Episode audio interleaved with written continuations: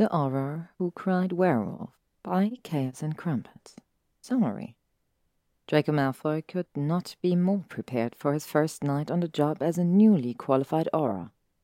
But muggles have some strange additions at the best of times, and to make matters worse, his ostrich Patronus keeps delivering his requests for assistance to the last person he wants to see him fail Hermione Granger. A Dramione fanfiction. For possibly the first time in his life, Draco Malfoy felt completely prepared.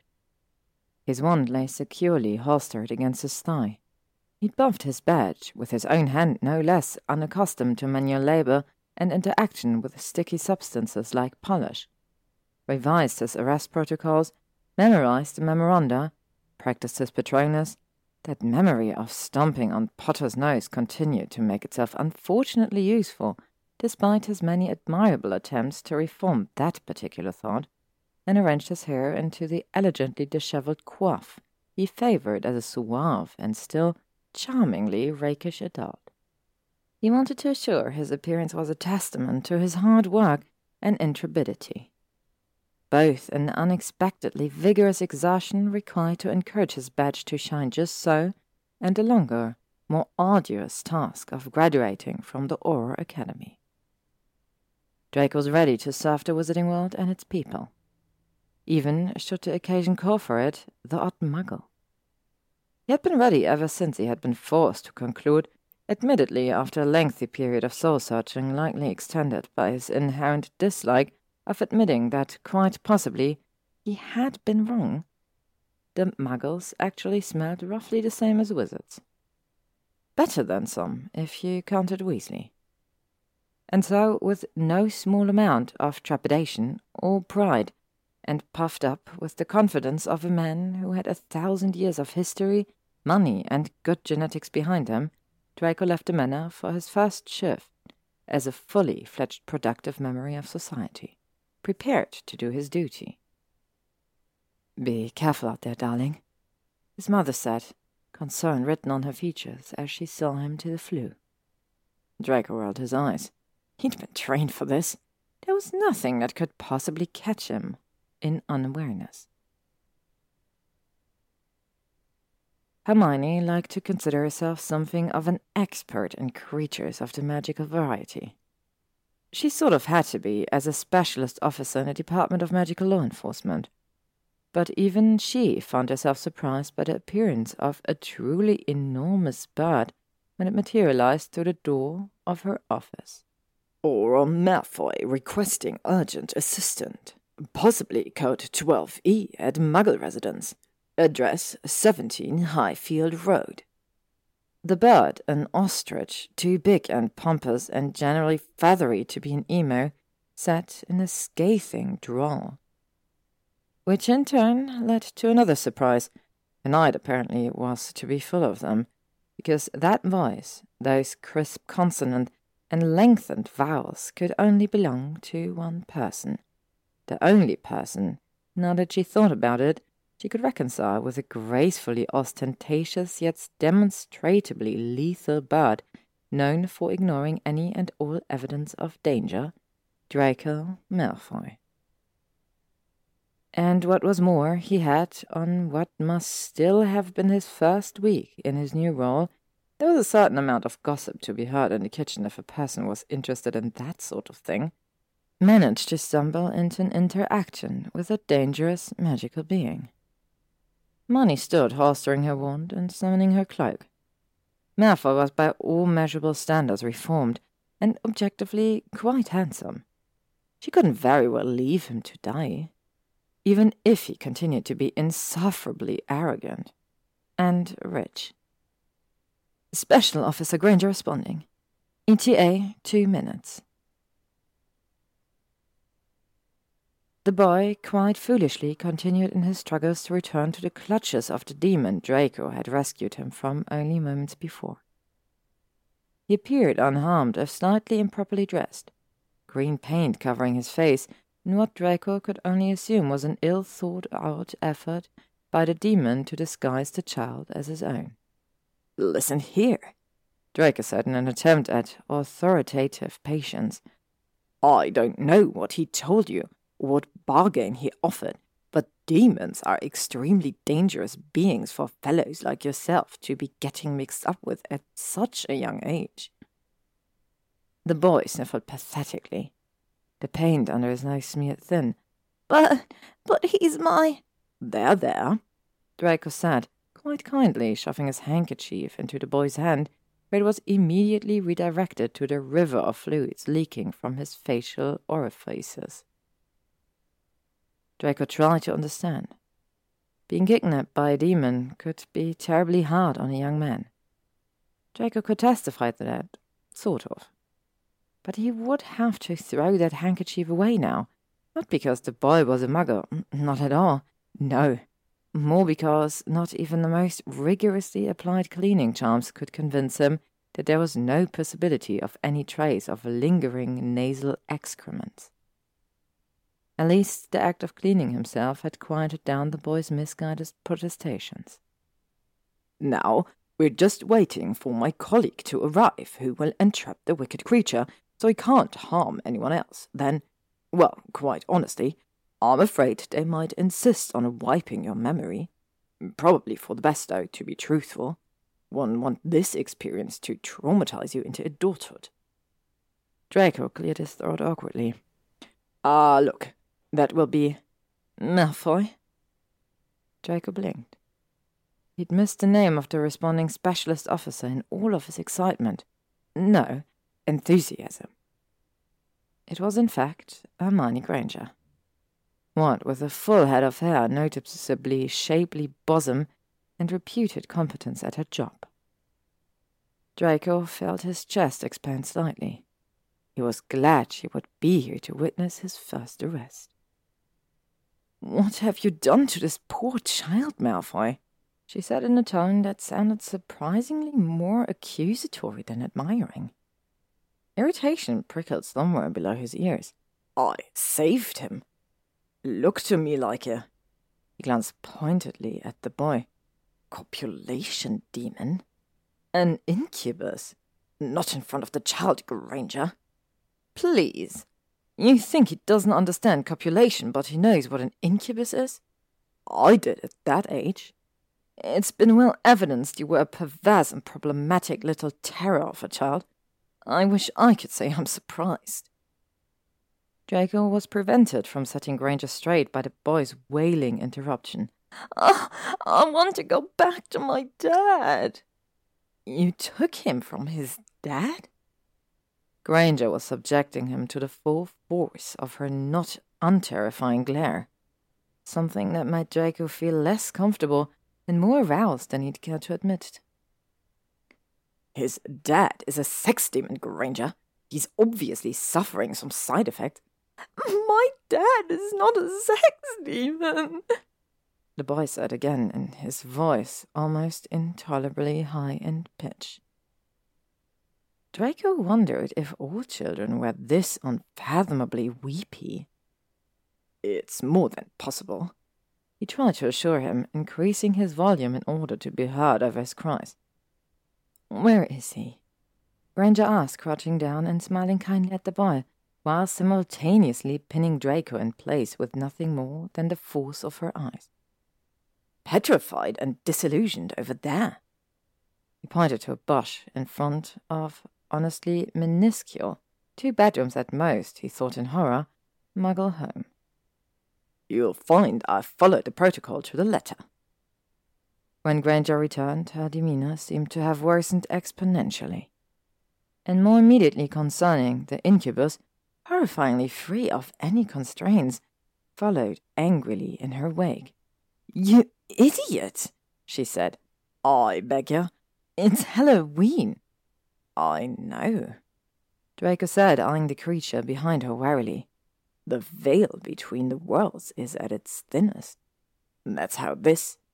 On Halloween, it's tradition for children to go house to house in fancy dress requesting treats and playing tricks when none are given. He managed to tear his eyes from the glaring incubus at that. Tricks? That sounds barbaric. although very demon like, he thought. Did you skip all of your Muggle Studies lesson? Granger asked with a withering roll of her eyes. I was excused from taking them. Draco tried to explain. Of course you were. You owe this man an apology, Malfoy. It was clear to Hermione that Draco Malfoy had about as much hands-on experience with incubi as the average muggle, which was probably a good thing, she could admit. The poor muggle dad's appearance had been missing five of the seven core attributes of any demon subspecies. Plastic horns and skin painted vibrant red accounted for the two characteristics that had been mistakenly confirmed, and he had been completely lacking any of the requisite sex appeal so important to any creature trading on their skill in seduction and copulation. It had taken her over an hour to convince the poor man and his son to accompany her to the ministry, handing them over to the Muggle liaison office with what she hoped was a tired but reassuring smile. The paperwork was going to be extensive, and she determined with malice she would ensure every page of it ended up on Malfoy's desk. A reminder that even Aurors, glamorous as they like to think themselves to be, were still easily caught up in the tangle of administration that was the backbone of ministerial bureaucracy. Still, she could admit that as Aurors went, he had been very thorough, managing not to harm the man and making some fumbling attempts at kindness to the boy. It was a low bar, truly, but he'd worked with too many Aurors to hold them in particularly high regard. And he looked very fetching in his Auror robes, with his holster showcasing the muscle of his thigh quite nicely. He was pleasingly tall, and his badge was obviously well cared for. There was something, to her at least. Excuse me, madam, Draco said firmly, he refused to call it in this time until he was absolutely certain it would be necessary. He would not make a fool of himself again, especially not in front of Hermione Granger. I need to ask you some questions about your planned activities for the evening. The woman turned and Draco swallowed at the sight of the viscous fluid sticky on the high collar of her black cloak. Blood, he was sure. She hadn't even wiped her mouth, the remnants of some poor muggle still coating her lips. Draco wrapped his hand around his ministry issue garlic clove. The things included in his inventory really did beg a belief, ready to strike at any moment, although what he was supposed to do with it was anyone's guess. I want to see your blood, the woman said, vowels elongated in a way that made her sound distinctly Krum like, if you recalled correctly. Oh, do you hail from Bulgaria? he asked conversationally, scrambling for the protocol on vampire apprehension. Fang neutralization via sticking charm, he'd been told was most efficient, and minimal eye contact. Transylvania, the one replied, laughing girlishly. He would not be taken in by her immortal charms. Draco wasn't entirely sure that was even a real country. His suspicion of nefarious intent was solidified. She took a deliberate step closer, intention clear in her eyes. That was when he saw her fangs. The surprise was only marginally less when the ostrich returned for a second time, demanding her presence once more and sounding incrementally more flustered though still with an unmistakable imperiousness that almost made her refuse to attend the scene. But then she reasoned with herself. The veil was thinnest on this night. There was a chance that Malfoy really had encountered something truly dangerous. Her heart contracted slightly with pity. Newly qualified and allocated to Halloween night patrol without a partner, it was almost like they wanted him to fail. That simply wouldn't do. Hermione had always tried to help an underdog. She grabbed her wand. If Granger had been irked over the incubi incident, she was positively apoplectic about the vampire. Or the ordinary muggle woman, as she turned out to be. You can't just go around gluing women's mouths closed, Malfoy. No matter how much you might not like what they. She was trying to bite me, Granger. She almost had me. What was I supposed to do? Oh, she was trying to get her mouth on you, all right. Hermione said with something that if Draco wasn't mistaken, which he really, really hoped he wasn't, because his instincts had so far not been serving him well that evening, might have been jealousy. The woman, silenced by her predicament, had the decency to look moderately shamefaced and very, very angry with Draco. Any possibility of a kiss was now significantly diminished. He lamented only a little bit. I suppose I'll be cleaning up your messes all night? I am sorry, Granger. And to you also, madam. I had intended to ward her off with garlic, but she was. Draco glanced meaningfully at Granger. Very swift and strong. I'm sure, Hermione said witheringly. Jealous? Draco attempted to keep his tone casual, a test and half a hope. He stuttered slightly, and he watched with incredulous satisfaction as a blush crept over her cheeks. She was, he realized, with unrestrained glee. It was the best reaction Draco could have hoped for. He had to remind himself that gloating was unbecoming of a gentleman. I'll make it up to you, he said. Fine. She eyed him carefully, seeming to consider for a moment. He seized his opportunity. What about the... I'll leave the paperwork on your desk. Or possibly not. Of course. And then I'll take you out too. I'll see you tomorrow night, she told him, appearing to collect herself. I don't expect to hear from you again tonight. No, he agreed. He could refrain from calling her for the rest of the evening. How many more muggles could there be masquerading as magical creatures, even on Halloween? And he'd try again tomorrow. Draco thought if he completed his paperwork to a satisfactory standard, that was probably just the sort of thing that would make her susceptible to his offer for dinner after work. Despite his bad luck, Draco was feeling hopeful about the outcomes of this evening's events. Hermione slammed the door to her office closed. Jealous! As if she would ever be jealous of someone kissing Draco Malfoy.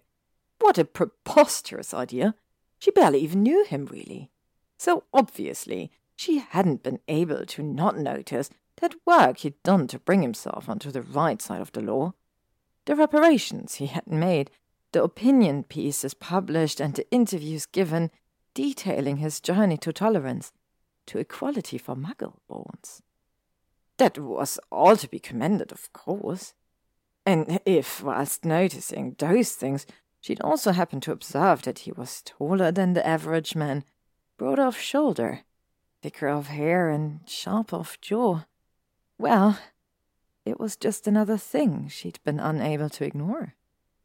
It didn't mean she was jealous. Far from it. If she wasn't jealous, though, which she wasn't, it became more difficult to explain why she had left the not vampire sticking charm intact whilst she had processed the incident report. She did like quiet in her office, or why she'd not offered her a seat or a drink. She hadn't thought not requiring one herself. It wasn't like she'd blame her for Malfoy's idiocy, or was it the office fault for sending him out so ill prepared? It also didn't offer a reason for why she'd felt so discouraged, enraged, irked at the idea of the woman's lips on Malfoy, or her relief when she realized that he was not, in fact, reciprocating her enthusiasm. And it didn't mean a single thing of significance that her heart hammered slightly harder at the emergence of the now familiar ostrich through her door ruffling its tail feathers in agitation. Ah, uh, Granger, I really do think this might be a werewolf this time. It said had bowed to look her in the eye in what she interpreted as urgency. She resolutely ignored it. I suppose there is a possibility it might be a very, very. Uh, oh, oh. Careful there now. Step behind me, please. I've got it on the a very large dog. But I'm as certain as I can be that this is, without any exaggeration, life or death for me, Granger. He'd asked her to dinner, of all things. Dinner? Because he thought she was jealous. If you could attend at your convenience. Ah, don't worry, young man. It's quite all right, but perhaps refrain from weeping until I've got the situation in hand. But preferably immediately. I can't seem to find my silver. She let herself consider the bird, its already enormous eyes wide, pleading even. She was almost taken in.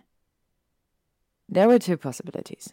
The first was that Malfoy truly was utterly simple minded, in which case there was no helping him, and she certainly should not encourage this developing crush on a man without sufficient intellect to distinguish, as he said himself, a werewolf from a very, very large dog. The second was that this was nothing more than an elaborate and particularly cruel ruse designed to lower her guard and soften her heart towards him in his alleged need. Also, he could convince her to spend some time with him outside of work. It was possible he knew very well those were muggles wearing fancy dress, and she'd fallen for it. Twice. Well, not again, she decided. He could get himself out of this one without her help. She left the ostrich in her office, only feeling a slight twinge of guilt as Malfoy's voice faded to nothing with the distance she put between them. Now, don't panic, chaps. Draco assured the collection of, now he saw it, definitely human children masqueraded poorly as demons in fairy and other assorted creatures of dubious origin. And lady, he added, nodding at the pig-tailed girl in a witch's hat, and a very large nose. Why would that be part of the disguise? He decided he would ask once he'd bravely and efficiently rescued them all from their current predicament. I know exactly what I'm doing, even if Granger does appear to be taking her time. He's just a bit confused with the whale being so thin tonight. It's not even a full moon, you know. I'm sure he won't be able to transform fully. The cracking of the werewolf's bones was punctuated by the shrieks of the gathered children. Draco was trying desperately to think. He seemed to have misled his silver handcuffs, and even if he'd had them, he'd struggled to get them around the werewolf's enormous, terrifyingly clawed paws anyways. The creature would likely be unaffected by almost his entire catalogue of spells. Draco grasped frantically for ideas. Bombarda? He tried, deciding he would deal with his third instance of breaking the statute of secrecy later. His spell did succeed in blasting the creature backward several feet. It also appeared to absolutely enrage it. Ah, no, okay, sorry, sorry, he told the werewolf, holding his hand up in apology. If you could just keep back from the children, I won't have to do that again. Reasoning appeared to be futile as the creature advanced with increasing menace. He was low on ideas and high on potential collateral damage, the group of six muggle children he'd found being stalked by the wolf all now cowering behind him. Draco swallowed. Was he? Oh, Merlin, was he going to die? Was he going to survive a murder attempt as the instigator, not the victim? Several rounds of torture, a fucking massive snake, a noseless tyrant and a full-on battle on the grounds of his school, only to die on his first day as a productive member of society, when he just stumbled onto the fact that Granger might be jealous of people trying to kiss him. Not if he could help it, he decided. He widened his stance. Okay, he told the children. Listen, hush. Stop crying, this is important. Cry later all you want. No, your mom won't be angry, I promise. Now, when I hit him next. Ah, it's a want. Best not to ask too many questions about it. You're going to run, got it? As fast as you can, all the way back to the main street over there. No, don't stop at the slide, nor the swings.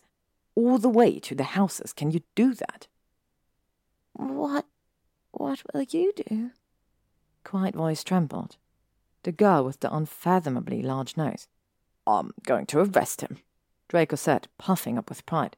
That's what Aurors are supposed to do. Hermione took great relish in gathering up the two files from the night before, deciding to deliver them personally to Draco Malfoy's desk.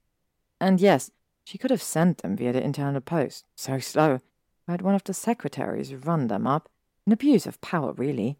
But what was the fun on holding a handsome man's utter foolishness over his head if you couldn't see his face whilst you revelled in your superior intellect and general competency? She was denied the privilege, though, because when she arrived at the Auror's office, he was nowhere to be found. Excuse me, she interrupted the first person she came across. I'm looking for Draco Malfoy. The light was blinding when Draco made his first attempt to crack open his eyes, to such an extent that he immediately decided to close them again, at least for a time until he collected his thoughts. His body was feeling surprisingly weightless and free of the crippling pain he'd been expecting, based on his recollection of how the encounter with the werewolf had gone which would have normally been a good thing had Draco not come to the conclusion that this absence of pain could only be an indication that he was, in fact, dead. He tried to see the positives in the situation.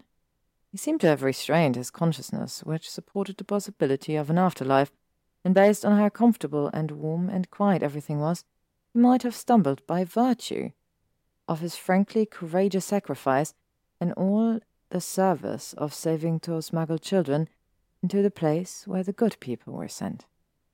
Still, it was a shame. He'd only worked a day in his job as an Auror after all that training. Never consumed a twenty year bottle of scotch he'd been saving, and it certainly put a stop to the tentative plans he'd made to romance Granger today. Did time still work the same once he were dead? Draco supposed he was about to find out. Draco had just resigned himself to it and was working his way up to cataloguing his surroundings. The afterlife surely wouldn't be all white, light, and silence, would it? That seemed terribly boring. When he heard it, a chastisement so venomous it sent a shiver up his spine. Maybe he hadn't gone anywhere good after all. What the fuck, Malfoy? The voice of an angel it was not.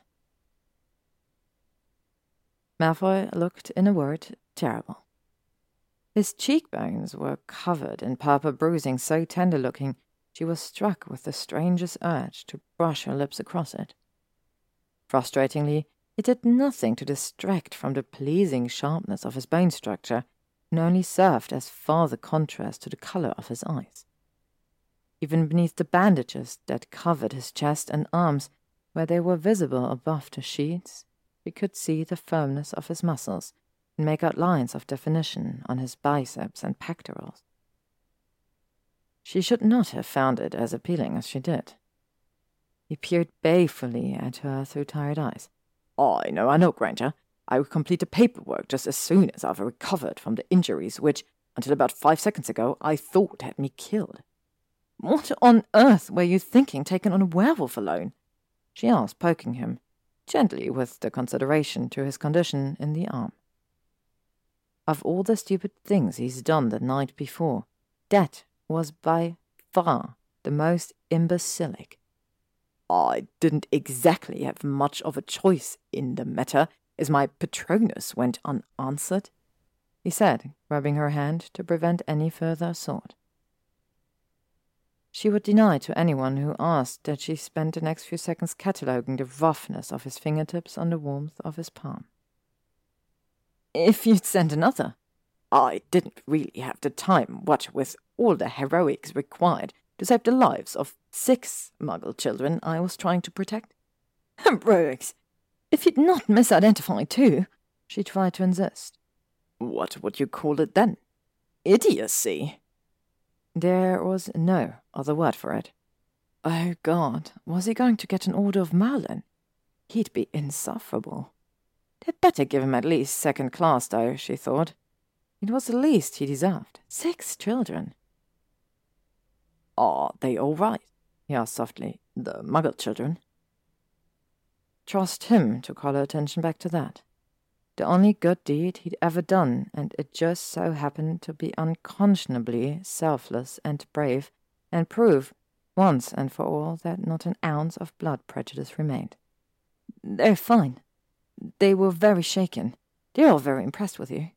She rolled her eyes. It seems like everybody is. Not you, though. It was undoubtedly a question. She noticed that he had let go of her hand when he ran his thumb across her knuckles. I'm not unimpressed, she said sternly. You'd have thought she'd requested membership to the Draco Malfoy fan club, an actual thing that was in existence, she'd recently discovered, what with the smile that broke over his face.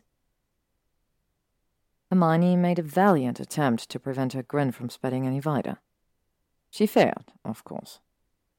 He shifted up onto his elbows. And Hermione couldn't help but follow the direction of the sheets as they gathered at his waist. I think you were worried, Granger. I would have felt bad if you died. She could admit to that, at least. Good thing I didn't, then. I suppose. You can make it up to me by. I'm not going to do your paperwork. Hermione hated paperwork, truly. All right, he said, sighing in resignation. It will have to be dinner then instead. Well, she'd walked right into that. I suppose ostrich is off menu? Laugh all you want, Granger. They are beautiful, swift, and fierce. I think it's very fitting myself. Hermione couldn't find any part of her that disagreed. She went easily when he tugged her closer, refusing to relinquish his hold on her hand, giving in to the urge to run her finger over his cheek. He went slightly in pain. Sorry. I don't mind. Is there anywhere that doesn't hurt? she asked, regretting before she'd even finished asking the opportunity she'd given him. Draco tapped a single graceful finger to his smiling lips. It was all a ploy, of course. She knew it was. Still, when she leaned to press her lips to his, breath fast and heart thumping, she couldn't say she wasn't happy to play along. The end. Hey everybody, I really hope you enjoyed today's story of the Spooktober fall festivities. There will, of course, be a new one tomorrow, and I hope you will tag along for tomorrow as well. I hope you're all doing great and have great fall activities you can do, or just have a tea, or take a walk, do something for yourself, take care of yourself, and I'll see you very soon.